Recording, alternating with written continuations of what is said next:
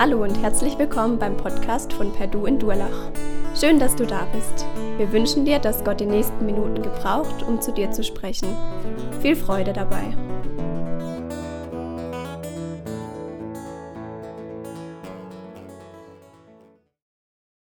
Ich habe hier zwei Dinge, die ganz wichtig sind. Was ist es? Zahnbürste und Zahnpasta. Extra so, dass ich keine Schleichwerbung mache. Was nützt uns das, wenn wir die beste Zahnbürste haben und wirklich eine gute Zahnpasta und sie nicht benutzen? Die Zähne sind eben nicht geschützt, wie sie dadurch geschützt wären. Ähnlich verhält es sich mit der Frage, wie lasse ich Jesus den Auferstanden an mir wirken? Und genau das wird heute in diesem Text uns weitergegeben, wo Paulus versucht, uns damals den Korinthern, aber auch uns heute klarzumachen, wie kann der Auferstandene für uns so sein, dass er unser Leben prägt, unser Leben verändert. Dass es nicht einfach so ist, naja, wir glauben an den Auferstandenen, eine wunderschöne Sache, wir haben wunderbar jetzt gesungen, ganz tolle Lieder. Wenn das nicht in die Verbindung kommt mit dem, dass wir eine persönliche Beziehung zu diesem Auferstandenen haben, dann bleibt es eine schöne Wahrheit, die aber letztlich nicht das bewirkt, was es bewirken soll, nämlich unser Leben neu anzusprechen und uns zu zeigen, wo wir eigentlich stehen, was es bedeutet, dass Jesus Christus nicht nur für uns gestorben ist, sondern auch auferstanden.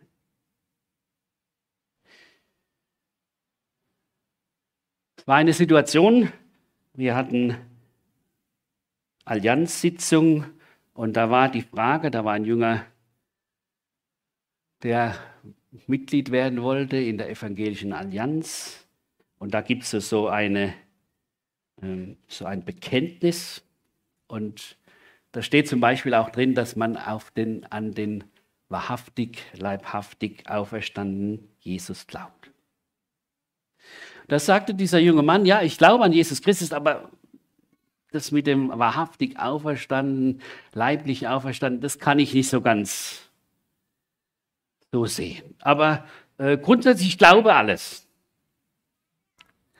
Und wir versuchen ihm dann klarzumachen, wenn das fehlt, dann fehlt eigentlich die Hoffnung, die Möglichkeit, die unseren Glauben ausmacht, dass nicht Jesus nur einfach so in diese Welt gekommen ist, um für uns zu sterben, sondern dass er den Tod überwunden hat und dadurch das Opfer, das Jesus für uns gebracht hat, wirklich von Gott anerkannt wurde und klar wurde, durch ihn haben wir Errettung, Erlösung.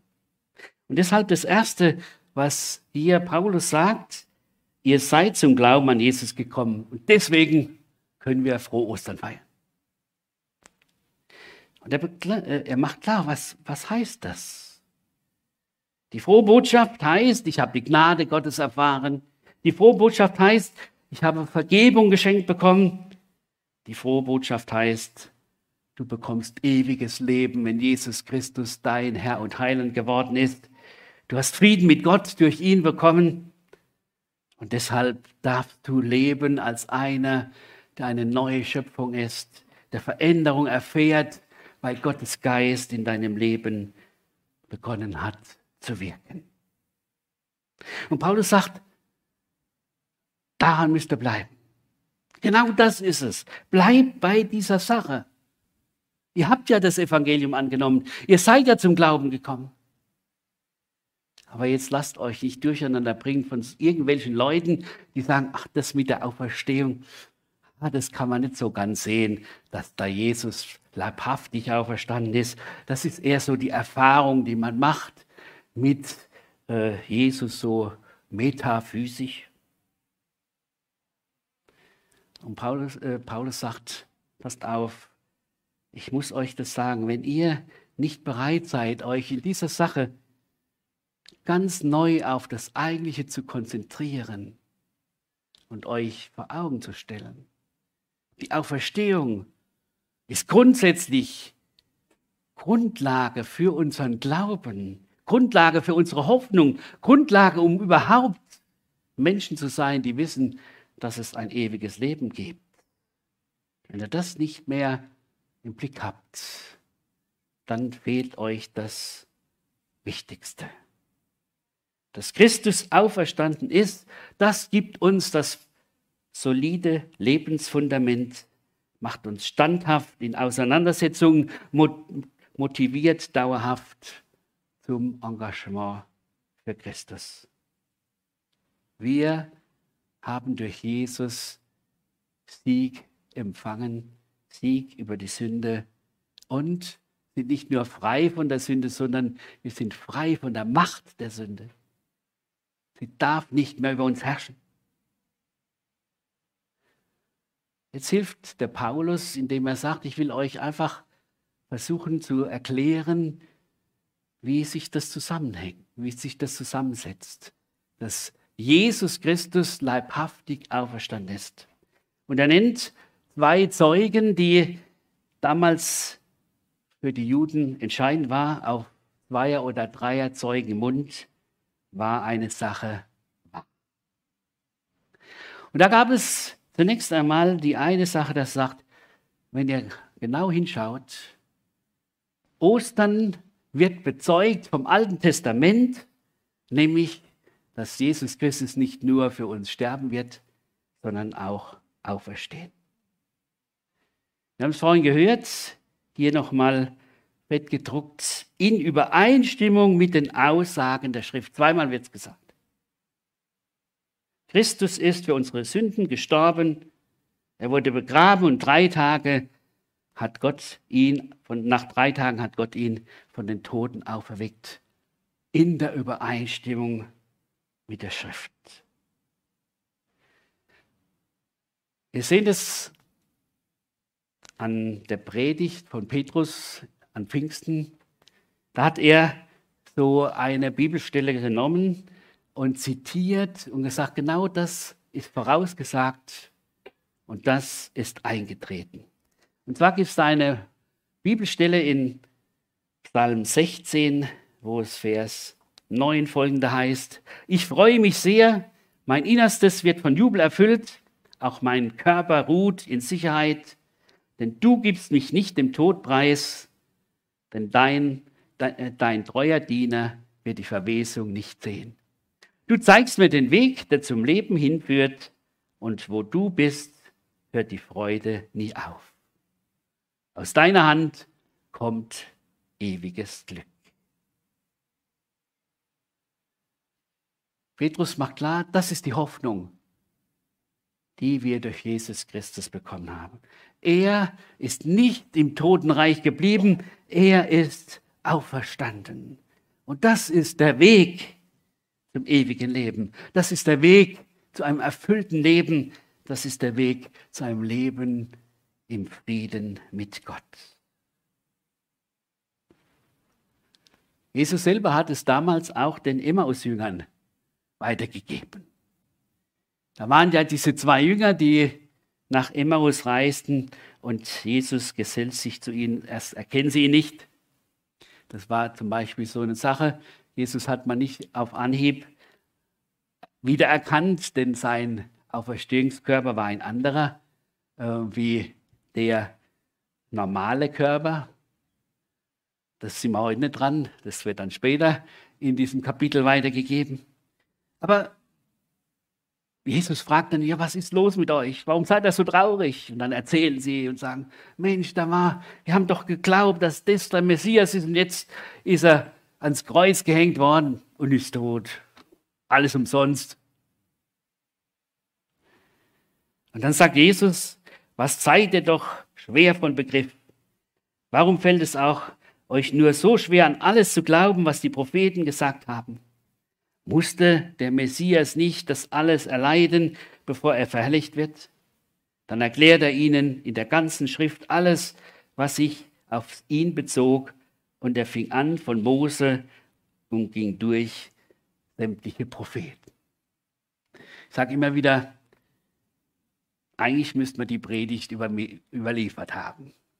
Aber ich denke, sie ist uns extra deshalb nicht überliefert worden, dass wir selber da studieren und versuchen, so rauszubekommen. Was wird da deutlich? Was wird uns gezeigt? Und Jesus hat ja mehrmals klar gemacht, ich werde nicht nur leiden und sterben für euch, sondern ich werde auferstehen.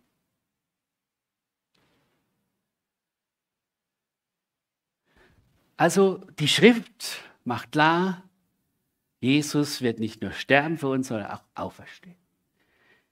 Das zweite Zeugnis ist dieses, dass er sagt, der auferstandene Jesus ist eine geschichtliche Tatsache, weil das von vielen Augenzeugen bestätigt ist. Erst fängt er an wie der Petrus. Ja, sagt Mensch, der Petrus, der war, das war damals der Gemeindeleiter der ersten Gemeinde. Dann sagt er die zwölf als die Apostel. Dann 500 Leute auf einmal. Und dann auch dem Jakobus. Jakobus war ja zunächst nicht gläubig. Ja, es war sein Bruder, Jesu Bruder oder Halbbruder, aber auch er hat es begriffen und ist ja nachher der, der auch mit in der Gemeinde ist. Ja, man kann sagen, sogar die Ungläubigen und die es nicht wahrhaben wollten, dass Jesus der Messias ist, mussten eingestehen, da ist etwas passiert, was wir nicht verhindern können. Wie war das damals, als die Wachen zu den hohen Priester kamen und sagten, Mensch, es tut uns leid, wir haben das nicht mitgekriegt. Wir waren auf einmal wie tot und dann war das Grab leer. Ja? Es hat voll gedonnert, aber ja. Normalerweise war es ja so, äh, dass wenn die Wachen das nicht richtig bewacht haben, wären sie einen Kopf kürzer gemacht worden. Ja? Aber die sagen, nee, ihr kriegt viel Geld und wir werden uns einsetzen, dass ihr äh, kein Problem kriegt mit der Obrigkeit. Und ihr sollt einfach sagen, wir haben das verpasst. Die Jünger sind da gekommen und haben den Leichnam geklaut. Und das wurde dann so weitergegeben. Sie haben natürlich sind gut geschmiert worden. Ja?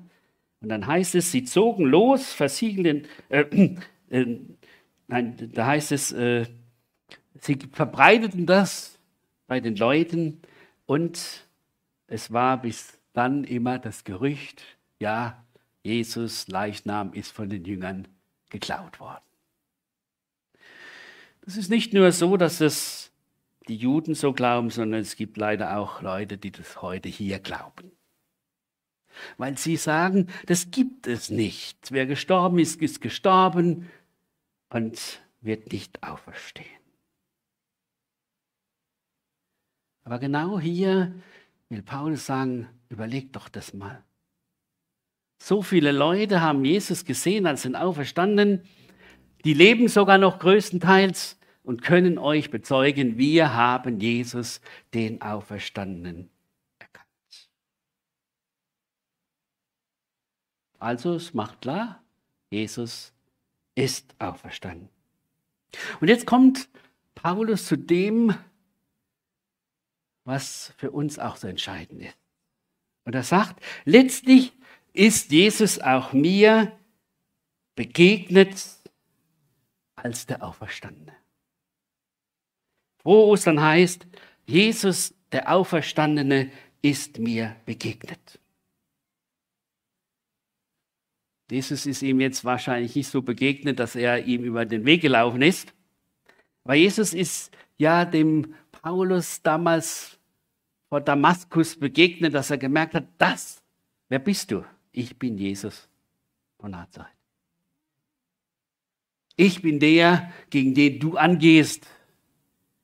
Und ich habe dich aber auserwählt, ein Werkzeug zu sein. Paulus weiß, das ist alles völlige Gnade, dass ich überhaupt diesem Auferstandenen begegnet bin. Dass er mir diese Chance gegeben hat, unzeitige Geburt, so wie eine Fehlgeburt, wo man sagt, die kann nicht überleben. Und er, seine Gnade hat mich dazu gebracht, ein Botschafter des Evangeliums zu sein. Es ist alles Gnade. Wenn ich mir das anschaue, es ist alles Gnade. Und ich denke, da soll auch uns es neu wichtig werden. Wie sieht es aus? Ist mir der Auferstandene so begegnet, dass ich weiß, ja, Jesus lebt für mich und Jesus will durch mich für andere zum Segen werden. Wir werden dann überzeugt von Jesus, dem Auferstandenen, wenn uns dieser Jesus ganz persönlich begegnet ist. Wenn uns da wurde, Gewissheit wurde, ja, ich habe Vergebung der Sünden empfangen durch diesen Jesus. Ja, ich habe diesen Jesus aufgenommen und er darf mein Leben führen und regieren. Es gibt Veränderung in meinem Leben. Da gab es so eine öffentliche Diskussion und da war die Frage, wie sieht das nun aus? Ist Jesus auferstanden oder nicht? Und die, da gab es tolle Theologen, die da miteinander äh, sich gezopft haben, würde man sagen. Und da kam auf einmal einer vor ans Podium und sagt, Leute, ich muss euch jetzt mal was erzählen. Sagte, ich war ein Trinker. Ich habe meine Frau, meine Kinder fürchterlich behandelt. Und dann ist mir Jesus, der Auferstandene, begegnet.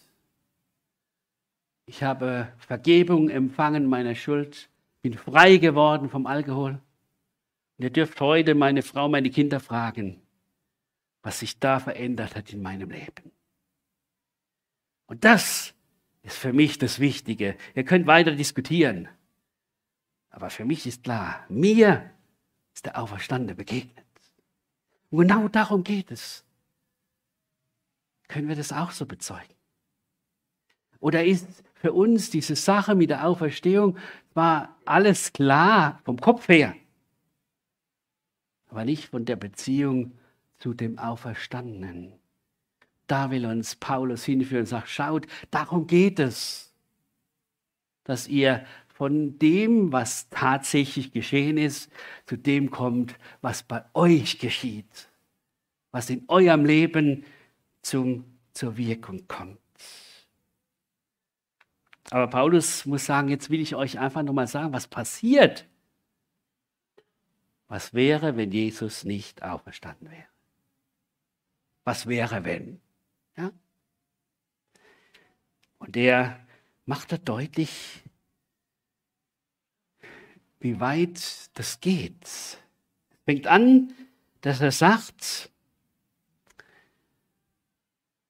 Wenn es keine Totenauferstehung gibt, es geht erstmal um das Allgemeine, wenn es keine Totenauferstehung gibt, dann ist auch Christus nicht auferstanden. Und wenn Christus nicht auferstanden ist, ist es sinnlos, dass wir das Evangelium verkündigen und sinnlos, dass ihr daran glaubt. Wir stehen dann als falsche Zeugen da, weil wir etwas über Gott ausgesagt haben, was nicht zutrifft. Wir haben bezeugt, dass er Christus auferweckt hat, aber wenn es stimmt, dass die Toten nicht auferweckt werden, hat er das, hat er es ja gar nicht getan. Die Auferstehung der Toten ist die Voraussetzung, dass klar wird, Gott hat die Macht, aus dem Tod zu erretten. Gott ist der, der seinen Sohn Jesus Christus auferweckt hat, um zu bestätigen, das Opfer, das er gebracht hat, nehme ich an, stellvertretend für die Sühne der Sünden der ganzen Welt. Ich bin bereit, dieses Opfer, diesen Gehorsam, den mein Sohn vollbracht hat, anzuerkennen. Und damit ist für mich Genugtuung getan. Deshalb ist so wichtig, So heißt es in Römer 4, Vers 25. Jesus ist um unserer Sünde willen dahingegeben, gestorben und um unserer Rechtfertigung willen auferweckt. Also die Vergebung der Sünden kann erst dann rechtkräftig werden durch die Auferstehung Jesu Christi. Wenn das nicht wäre, dann brauchen wir nichts verkündigen. Dann können wir wie die Humanisten sagen, äh, tue Rechte, scheue niemand oder wer stets mü äh, sich müht, den können wir erlösen. Ja? Also so selber müsst ihr das hinkriegen. Aber das Evangelium sagte, nein, ihr könnt es nicht, aber Jesus ist für euch gestorben und auferstanden. Dann brauchen wir nicht daran glauben. Was ist das für eine Sache, wenn jemand die Auferstehung leugnet? Ich habe das erlebt bei einem Pfarrer, wo wir auch so diskutiert haben. Und ich fand, ich habe das so gemerkt, wie dieser Mann schon gerungen hat.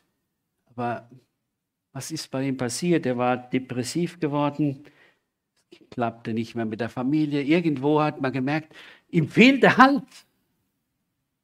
Das, was eigentlich das Evangelium wäre, das hat er nicht gehabt.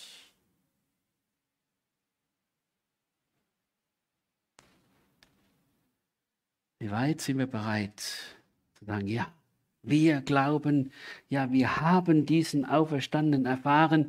Und Paulus geht weiter und sagt, schaut mal, dann wäre euer Glaube eine Illusion, eine Fata Morgana. Ihr rennt irgendwas hinterher, wo nichts bedeutet.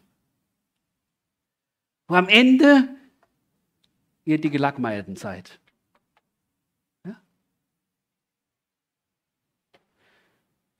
Ihr hättet keine Vergebung der Schuld. Die Schuld wäre immer noch auf euch, die ja Jesus euch abgenommen hat und getragen hat. Und die Leute, die im Glauben an den Auferstandenen gestorben sind, die werden keine Auferstehung erleben. Sie sind eigentlich verloren. Und so geht er so weiter, sagt, wir werden bedauernswerter als alle anderen Menschen. Wir haben eine wunderbare Botschaft, aber wir nehmen sie nicht in Anspruch, weil wir nicht an den Auferstandenen glauben. Der christliche Glaube wäre nichts anderes wie alle anderen Ideologien, dass man versucht zu zeigen, ja, wir müssen ethisch gut leben und dann wird Gott mit uns zufrieden sein. Und das, was christlicher Glaube ausmacht, nämlich dass wir einen anderen Ansatz haben.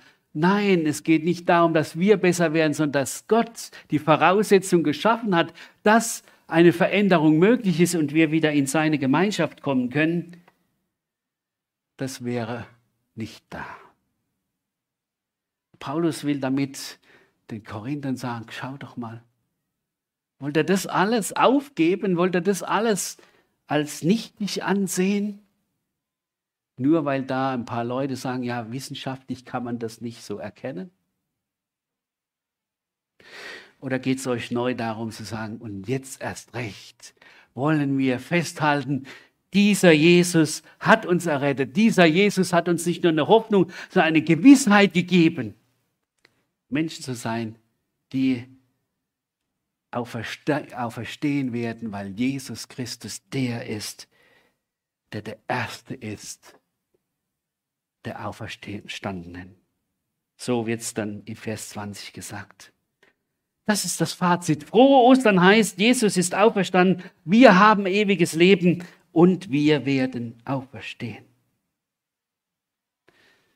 Es hat einer so gesagt, weil Jesus als erster die Hintertür des Totenreiches geöffnet hat, werden alle Entschlafenen auferweckt. Er hat herausgeführt oder er ist selber herausgekommen aus dem Totenreich, aus der Macht des Todes. Und so hat er uns die Voraussetzung gegeben, dass wir Menschen sein können, die ewiges Leben haben, herauskommen aus der Macht des Todes hinein in seine wunderbare Gemeinschaft. Und wisst ihr das? Das heißt Ostern. Es geht nicht nur um ein paar schöne, fröhliche Tage.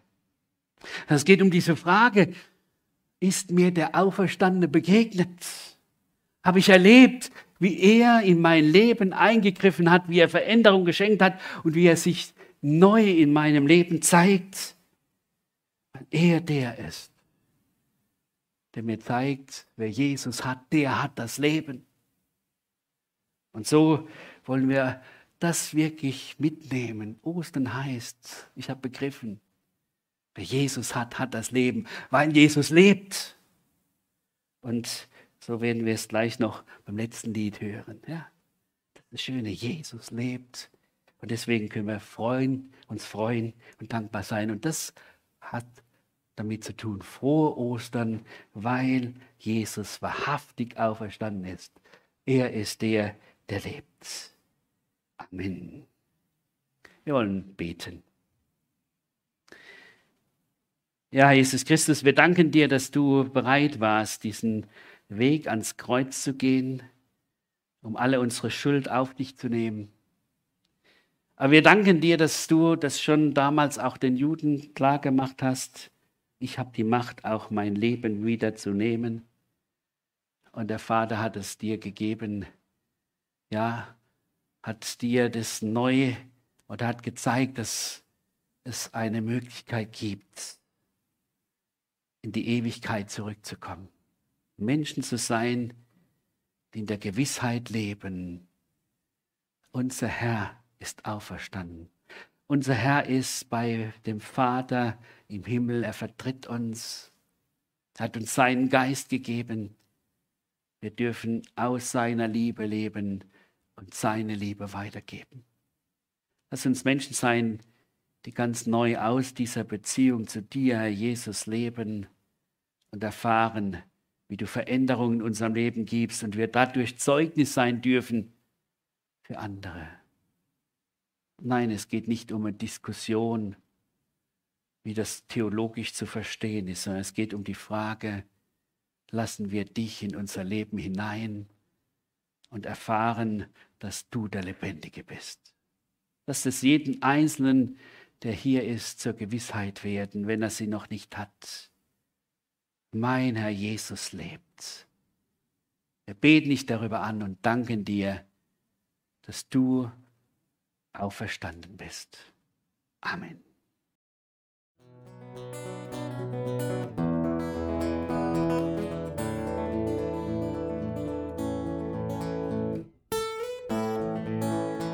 Wir hoffen, der Podcast hat dir weitergeholfen. Falls du noch Fragen hast, besuche gerne unsere Homepage unter www.per-du.church. Hier findest du alle wichtigen Infos zur Gemeinde und zum Glauben. Tschüss und bis zum nächsten Mal.